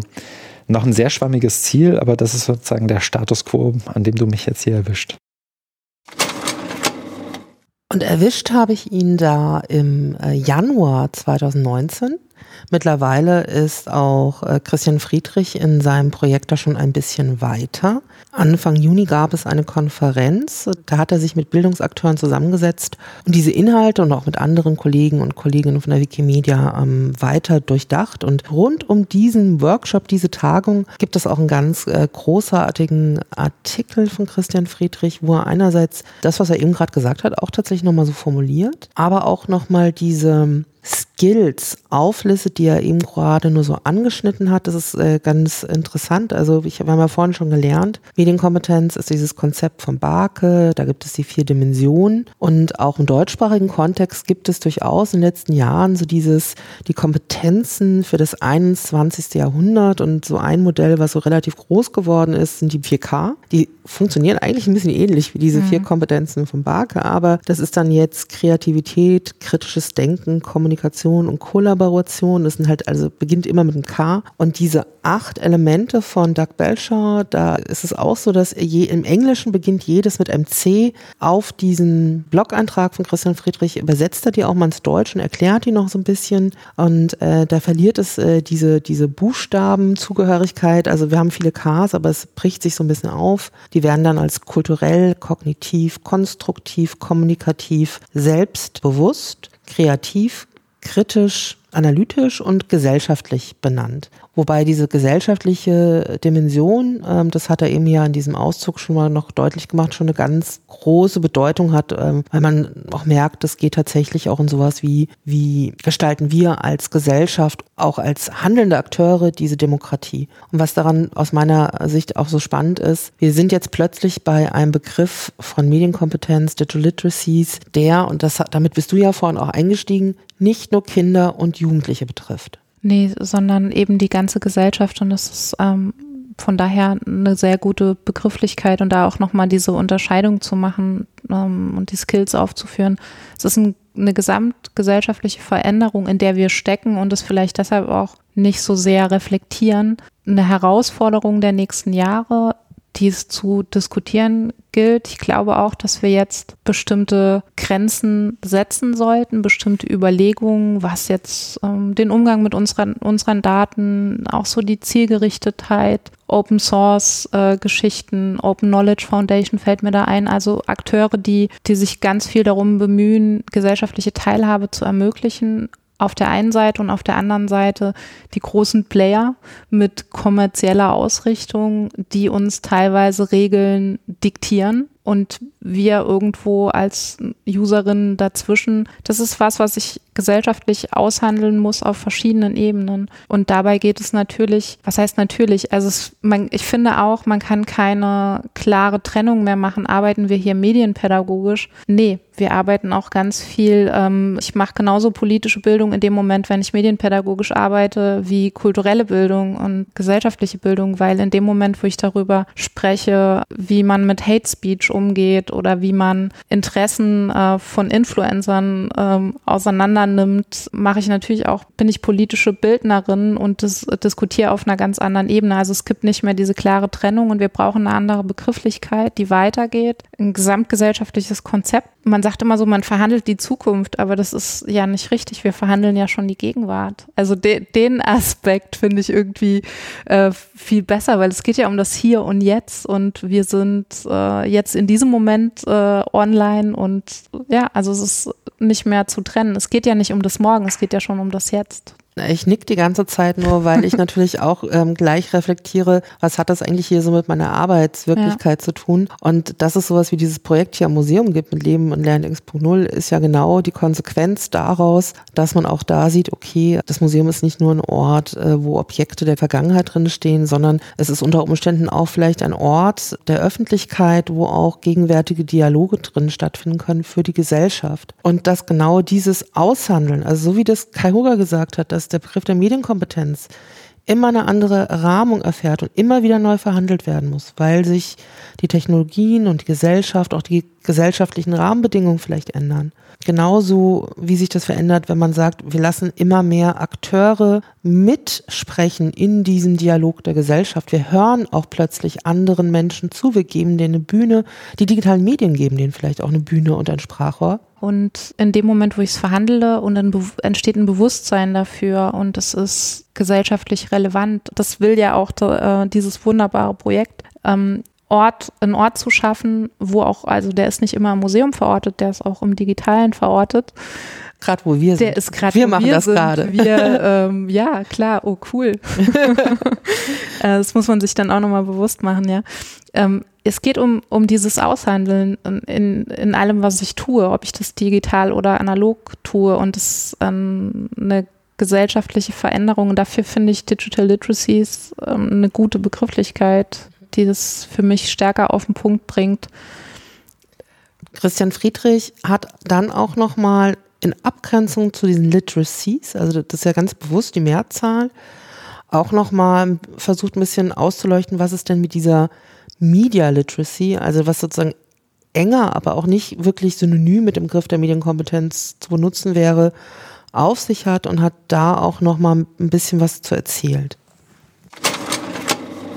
International ist das, glaube ich, dann schon auch nochmal eine etwas andere Sichtweise, wie bei vielen Themen, wo es irgendwie um Kompetenzbegriffe oder um pädagogische Begriffe auch geht. Ich bin nun wirklich weder Pädagoge noch, noch irgendwie Experte in sozusagen in, in einer dieser akademischen Disziplinen. Aber wenn du dir anschaust, wie zum Beispiel sowas wie Media Literacy, also Medien, Literacy und Digital Literacy teilweise unterschieden wird im, im englischsprachigen Kontext, dann merkst du schon, es gibt so vielleicht eine Parallele zu dem, was wir hier als Medienkompetenz, Medienbildung oder auch Digitalkompetenz, hörst du ja auch ab und zu mal, aber eher, glaube ich, so in der, in der Tagespresse. Da gibt es, glaube ich, schon parallele Entwicklungen. Ich glaube, dass im vielen internationalen, und damit meine ich vor allem so die, die englischsprachigen Kontexte, die ich auch kenne, dann ist es so, dass das häufiger noch als Thema aufgeladen wird, Umfragen nach persönlicher Identität zum Beispiel. Also die Art und Weise, wie ich mich online darstelle, repräsentiere, wie ich mich online verhalte, ob das in einem sozialen Netzwerk ist, mit meinem eigenen Blog, meiner eigenen Webseite, wenn, wenn Leute das haben, aber vielleicht auch die Art und Weise, wie ich bestimmte Dinge nutze, dass das auch genutzt wird, um die eigene Identität, das, was eine Person selbst ausmacht, charakterisiert und dass sie vielleicht auch über sich preisgeben und, und wie sie sich, sich selber auch darstellen will, wird, glaube ich, in den Kontexten noch anders wahrgenommen oder anders betont, zumindest ist das mein Eindruck, als das in deutschsprachigen Kontexten ist. Hier geht es nach meinem Eindruck relativ häufig noch, je nachdem, mit wem du sprichst, aber auch um Fragen der, der da wird Kompetenz dann ganz oft als die, die Fähigkeit verstanden, einen bestimmten Vorgang möglichst gut und qualitativ hochwertig und mit gleichbleibendem Niveau in irgendeiner Art und Weise zu erledigen und das in irgendeiner Art und Weise gut zu machen. Da überspitze ich jetzt, aber das ist ganz oft so ein, so ein Stück weit, glaube ich, auch in dieser Kompetenzbegriffsdebatte ganz oft drin. Und da ist dieser Begriff des zugegebenermaßen etwas weicheren Digital Literacy oder auch Media Literacy nach meinem Dafürhalten zumindest immer noch ein bisschen breiter und ein bisschen mehrdimensionaler. Es ist spannend, dass dieses Identitätsthema nochmal aufkommt. Das hatten wir eben ja schon mal, dass wir gesagt haben, äh, ja, wer bin ich und wie viele oder auch äh, was da, was, worüber wir noch nicht gesprochen haben, was da aber auch so ein bisschen drinsteckt, ist dieses öffentlich und privat. Also was nutze ich äh, für was eigentlich? Also viele von uns kennen das, dass man bestimmte Kanäle eher beruflich nutzt oder im beruflichen Kontext und dann nochmal einen zweiten Account hat oder einen dritten oder wie viele auch immer. Ähm, und was poste ich wo und wo bin ich wie sichtbar? Also ich glaube, das ist so eine Entscheidung, mit der man, wenn man heute aufwächst, heute geboren wird, 2019, weiß man noch gar nicht, was man mit 15 für Tools nutzt. Ähm, aber mit der werde ich natürlich ganz anders sozialisiert und da geht es so ein bisschen hin, finde ich, wenn er erklärt, was so Media Literacy meint. An was ich auch noch denken musste bei diesem gar nicht mal so langen Ausschnitt, war nochmal diese Aussage von Kai Hugger, der ja auch gesagt hat, dass dieses Medienkompetenz, also dieses Wort, je nach Kontext ja auch tatsächlich auch was anderes meint. Also dass sozusagen dieser diese, diese Inflation des Begriffs ja auch vielleicht darin geschuldet ist, dass das jetzt auch wirtschaftlich begründet wird. Man muss die Arbeiter und Arbeiterinnen, die Angestellten, die Lehrkräfte, die Fachkräfte jetzt tatsächlich in das 21. Jahrhundert mitnehmen. Man muss die sozusagen fort- und weiterbilden. Und es hat ja immer auch so eine Begründung darin, dass sozusagen die Wirtschaft als als Rad der Gesellschaft mhm. oder Motor der Gesellschaft auch funktioniert. Also, dass es das ein ganz anderer Antrieb ist. Also, Christian Friedrich hat auch gesagt, man muss auch vielleicht auch mal betrachten, mit welchem Ziel äh, nutze ich Medien und bilde Leute vielleicht auch fort. Und das kam mir da halt im Grunde auch, dass in diesem englischen Begriff, dadurch, dass es sehr viel stärker um diese Persönlichkeit und Identität geht und nicht um dieses, wie mache ich was richtig und gut, also wie benutze ich Medien gut, damit ich die vielleicht auch im beruflichen Kontext besser benutzen kann. Das ist schon nochmal so ein anderer Ansatz. Also zu sagen, dass oft dieser Medienkompetenzansatz im Deutschen auch nochmal vielleicht sehr viel stärker an dem Begriff der Erziehung gebunden mhm. ist, der ja auch ganz stark, also es sind ja auch die Erziehungswissenschaften, wenn es, äh, wenn man Pädagogik studiert quasi. Ja, das stimmt. Also es ist nochmal eine andere Dimension, die da mit reinkommt, die interessant ist zu bedenken. Ich finde es auch nochmal gut, dass du gesagt hast, dieses Konzept des, des lebenslangen Lernen fällt mir da sofort ein. Ähm, wem nutzt das, ist ja immer eine interessante Frage. Also die haben wir in pädagogischen Kontext wahrscheinlich in den 90er Jahren. Jeder hat mal irgendwie ein medienpädagogisches äh, Projekt gemacht zum Thema, äh, erkennt man Werbung und, und wieso und äh, was hat es damit auf sich? Also wem nutzt das und warum? Ne? Also wenn was kostenlos ist, äh, muss man immer die Frage stellen, wem nutzt, wem nutzt das dann am Ende? Ähm, aber auf der Ebene nochmal zu bleiben und zu sagen, wir müssen Menschen befähigen. Wer sagt überhaupt, wir müssen? das ist eine interessante Frage. Äh, wir müssen Menschen befähigen, im 21. Jahrhundert anzukommen. Es ist auch so, da steckt ja schon so eine Angst drin. Wenn ich diese Technik beherrsche, wenn ich nicht weiß oder mich weigern würde, äh, wenn ich im Lager arbeite und meine Virtual Reality Brille anziehe, die mir sagt, was ich wie einzuräumen habe, dann kann ich da ja nicht mehr mitmachen. Da bin ich außen vor. Also sind wir wieder in diesem Teilhabeaspekt. Ähm, also kann ich mich gar nicht verweigern. Ich muss mich weiterbilden und dieses Müssen finde ich aber erstmal komisch. Also das macht so, was ist mit den Leuten, die sagen, nee Leute, da bin ich raus. Also es gibt ja auch eine Tendenz bei jungen Leuten, bei Jugendlichen, die äh, sind die Club-Handys ja wieder total in. Also die haben dann immer noch ein Smartphone, aber sie lassen sich über das Club-Handy anrufen, das ist Retro, das ist cool. Ähm, das ist so eine Tendenz, die es ja auch gibt, so eine klare Verweigerungshaltung. Und dieses Müssen ist interessant. Also das ist vielleicht nochmal eine interessante Frage, wer sagt uns das? Wir müssen. Es ist so ein bisschen wie, dass einem gesagt wird, Kinder müssen Abitur machen, damit sie auf dem europäischen, im europäischen Rahmen funktionieren können, dass sie vergleichbar sind. Da kommen wir an einen sehr fragwürdigen, sehr fragwürdiger Moment kommt da rein. Ich finde ja auch immer, die Motivation, wenn es um so ein Können und Wollen ja. geht, immer viel spannender. Und da würde ich jetzt auch den Christian Friedrich nochmal zum allerletzten Mal in dieser Episode einen Einspieler äh, starten, wo, wo vielleicht auch eher so Momente des Können und Wollens, also warum äh, macht das aber vielleicht Sinn? Welche Gründe sollten uns dazu bringen, dass wir so miteinander kommunizieren? Das kommt hier nochmal zum Tragen. Ich glaube, das würde ich sogar nicht nur auf freies Wissen einschränken. Also ich glaube, es ist notwendig, dass alles, was ich gerade sozusagen beschrieben habe, auch zu bedenken für freies Wissen. Aber es ist schon fast eine Binsenweisheit, dass die Gesellschaft, in der wir heute leben, zumindest mal digital geprägt ist. Ich glaube, da sind sich alle einig und dann kann man sich vielleicht noch überlegen, ob man das gut oder schlecht findet, aber das ist so. Und wir haben in den letzten Jahren auch zusehends schmerzlich erfahren müssen, dass auch Meinungsbildung online einen Effekt hat auf das, was in Anführungszeichen im echten Leben passiert. Und auf einmal wird deutlich, was da online passiert, was im Netz passiert, ist echtes Leben. Auch das eine Binsenweisheit, die irgendwie viele kluge Menschen vor mir schon seit 15 Jahren irgendwie durch die, durch die Welt tragen und rausschreien. Aber auf einmal merken irgendwie auch die, die, die Politikerinnen und Politiker, die irgendwie vor zwei Jahren sich noch wohlgefühlt haben, von Neuland zu sprechen, merken auf einmal, da passiert was. Und das hat auch was mit meiner Arbeitsweise zu tun. Das hat was damit zu tun, wie Gesellschaft sich überdenkt. Das hat auch was damit zu tun, wie Gesellschaft auch weiter existieren wird. Also wie wir Gesundheit sehen, wie wir Bildung sehen, wie wir Migration sehen. Das wird nicht mehr nur irgendwie an dem, was irgendwie früher mal der Stammtisch genannt wurde, ausgehandelt, sondern das wird inzwischen auch online und digital und damit im Netz ausgehandelt. Und in dem Moment, wo das so ist, müssen wir uns einerseits natürlich darüber Gedanken machen, unter welchen Rahmenbedingungen, unter in welchem System wollen wir das denn? Welchen Effekt darf das haben? Können wir das vielleicht irgendwie clever regulieren? Einerseits, also welches System bauen wir da, um das vielleicht zu ermöglichen, aber auch ein Stück weit zu begrenzen? Aber andererseits, und das ist sozusagen die organisatorische Perspektive darauf, andererseits musst du aber auch drüber nachdenken, sind denn die Menschen tatsächlich alle, ich sage es jetzt mal wirklich ganz platt, in der Lage, an diesem digitalen Meinungsbildungsprozess, an diesem Meinungsbildungsprozess im Netz teilzuhaben? Können die das? Können die das gut? Wissen die, was sie da unter Umständen anrichten? Oder glauben die, das ist irgendwie eine Plattform wie irgendwie Urban Farming, äh, nicht Urban Farming, sondern wie heißt es nochmal, dieses Farmerspiel? Farmville, genau, genau. Ist das, ist das sowas wie Farmville? Ist das so ein Browserspiel? Oder habe ich hier tatsächlich einen Effekt auf tatsächlich stattfindende Meinungsbildungsprozesse in dieser Gesellschaft, auf Demokratie in, in, seinem, in ihrem Kern? Und wir glauben, dass das so ist. Und wir glauben, dass wir ein Stück weit was beizutragen haben, als, sowohl als Wikimedia, aber hoffentlich auch mit, mit anderen gemeinsam. Ähm, und wir möchten uns dem Thema gerne stärker widmen, weil wir glauben, dass das eins der Kernthemen ist, die uns die nächsten fünf, zehn, 15 und wahrscheinlich auch noch die Zeit darüber hinaus Jahre beschäftigen wird. Dem ist eigentlich wenig hinzuzufügen, ne?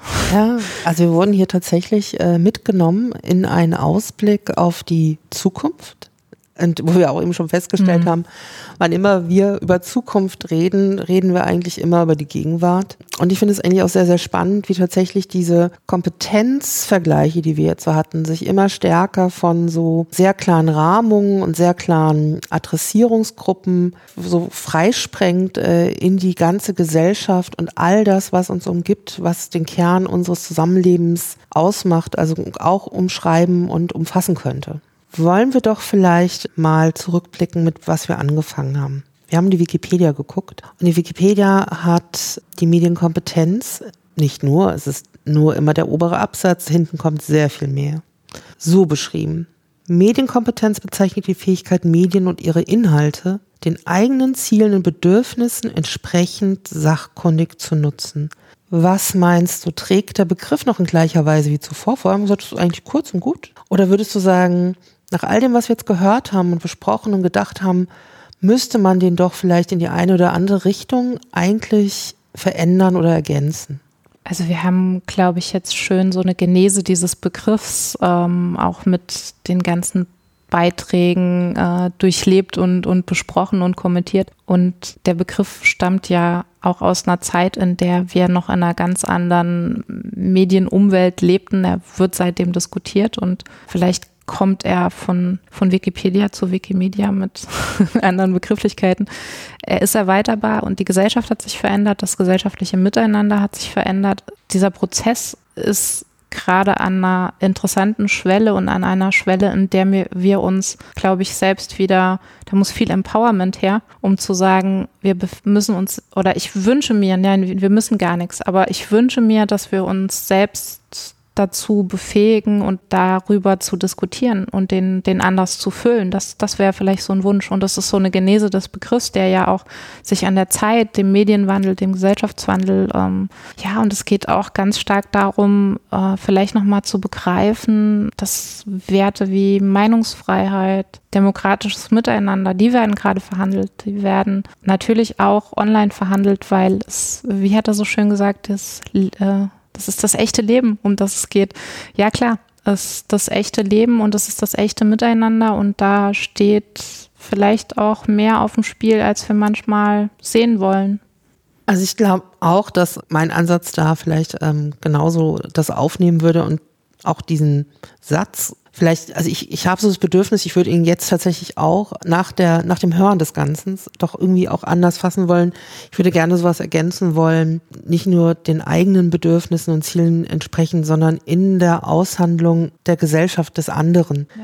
Also ich glaube, diesen Aspekt, den finde ich äh, doch noch bedeutsam. Also sozusagen dieses Konzept von Bildung als Selbstbildung, als Selbstzweck auch genau. irgendwie so ein Stück weit. Ne? Gerade gegenwärtig. Und ich meine, ja. das ist jetzt nur so eine Bestandsaufnahme von jetzt und heute. Und das mag in fünf Jahren anders sein. Das war vielleicht vor zehn Jahren anders. Aber gerade heute würde ich den Aspekt der Aushandlung mit der Gesellschaft, mit dem anderen, also das auch gut hinzubekommen, ganz stark betonen und mit reinnehmen. Und das wird sich ja, das haben wir ja auch mhm. schon gesehen, das wird sich auch weiter verändern. Also in zehn Jahren werden wir andere Skills und andere Literacies brauchen, weil die Rahmenbedingungen sich einfach verändern werden. Und die Medien sich weiter verändern und es Tools dann geben wird, von denen wir noch gar keine Ahnung haben. Aber das ist genau der richtige Ansatz, da nochmal zu sagen, es geht nicht nur um das Ich, sondern auch um das Du, um das Wir am Ende und zu sagen, wie, auf welcher Ebene wollen wir zusammenleben und können wir das und was brauchen wir dafür. Mit diesem Schlusswort beenden wir tatsächlich auch die heutige Episode. Ich bedanke mich bei Nina Woborski, Medienpädagogin am Museum für Kommunikation. Dankeschön. Sehr, sehr gerne. Und auch ich sage einfach Tschüss und wir hören uns das nächste Mal in der Episode 3. Und die wird die Frage stellen, was sind Algorithmen? Bis dahin, gehabt euch wohl.